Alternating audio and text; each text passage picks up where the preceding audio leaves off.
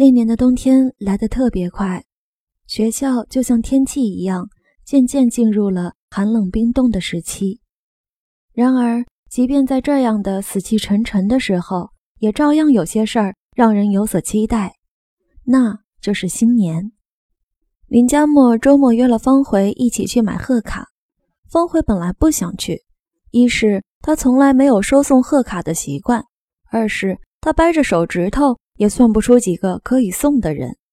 如果真的要送，也就是平日里一起玩的五人组。他觉得用爸爸单位印发的那种大红带香味的福字卡送送也就得了。不过他这个想法被林佳默痛批了一顿，亏你想得出来，就想这么打发我们呀？你爸发的那种，是不是上面还印着什么什么公司的名字？里头傻了吧唧的写着“恭喜发财”。我看看，峰回偏过头，夹着电话筒，打开写字台抽屉，翻出两张，说：“嗯，还真是有单位的烫字，太土了，我可不要啊！”到时候肯定也有别的同学送你，你就回给人家这个。没有人会送我的，我好像就小学时收过贺卡。方回轻轻地说：“不会吧？你们初中同学也太抠门了。我不管，反正我送你，你也得送我。而且我坚决不要你爸单位的贺卡。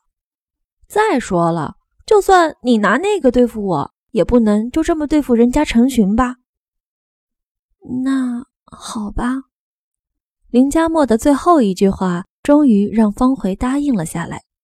他们第二天一起骑车去了天意市场，那儿人很多，有不少摊位都卖贺卡。方回没来过这里，但林佳默却很熟门熟路。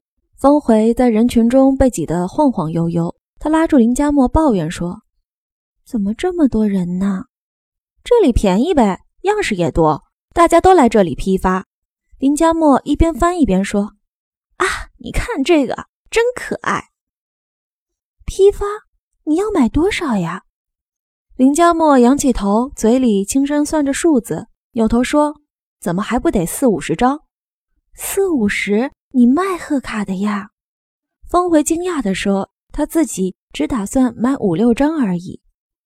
你想啊，咱们班同学，其他班认识的同学。”初中同学还不错的小学发小，嘿，还有苏凯，我觉得四五十都不一定够。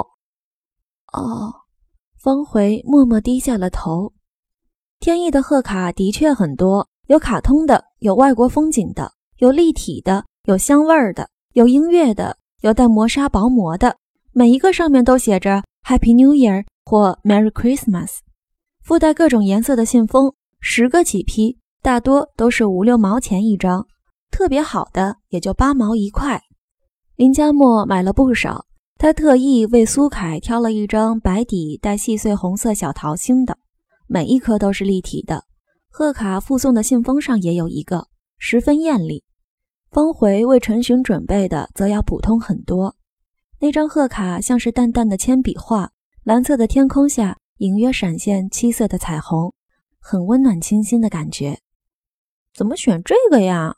没什么特色。林佳默奇怪地说：“嗯，喜欢这个，好像看见晴天。不是有彩虹吗？那是刚下过雨呀。下过雨的晴天不是更漂亮吗？”峰回笑着说：“你琼瑶小说看多了吧？对了，打算在上面写点什么？”林佳默坏笑着说：“写很喜欢。”很喜欢你，怎么样？什么呀？就写新年快乐。方回脸红着推开他说。然而方回还是食言了，在那张贺卡上祝福新年快乐之前，他还写了一句话：“能在雨后的晴天遇见你，真的很幸福。”那几天好像整个学校都在飘着贺卡，同班同学之间。外班同学之间、外校同学之间都在不停的发放，甚至还有几个初中的女孩子来班里给陈寻送贺卡。在林佳默的教诲下，方回早就做好了准备，也就没怎么在意。出乎他意料的是，班里竟然还有同学送给他贺卡。虽然上面不过写了点“祝新年快乐，万事如意”这样的吉利话，但还是让方回很高兴。每一个送他贺卡的人，他都认认真真的回复了去。当然，陈寻他们也送了他贺卡。林佳墨的那张写着：“给我最好的朋友回儿，祝你新年快乐，和某个人一直甜甜蜜蜜下去。P.S. 在以后的日子里，请一直和我一起，我们要永远一边唱着婚礼进行曲，一边上厕所哦。”赵烨的那张写着：“方回，虽然你让我一个月都没能和你说上话，但是还是很高兴认识你。谢谢你给我的土豆，现在。”我看见土豆就能想起你，祝新的一年万事顺利。乔然的那张写着“ to 方回”，我最开心的时光就是和你一起写作业的时候，可是和你在一起，我就会变笨，脸红心跳，说话都很紧张。祝新年快乐，学业进步。陈寻的那张写着“我保证不会对你说对不起，不管有多少个新年。”新新年，新新新年，你都要一直陪在我身边。I love you。方回说这些卡片他早就扔掉了，但很奇怪，这么些年过去了，他们写的每一个字他还都能清楚地记起来。他自嘲说，可能是脑子过于好使了。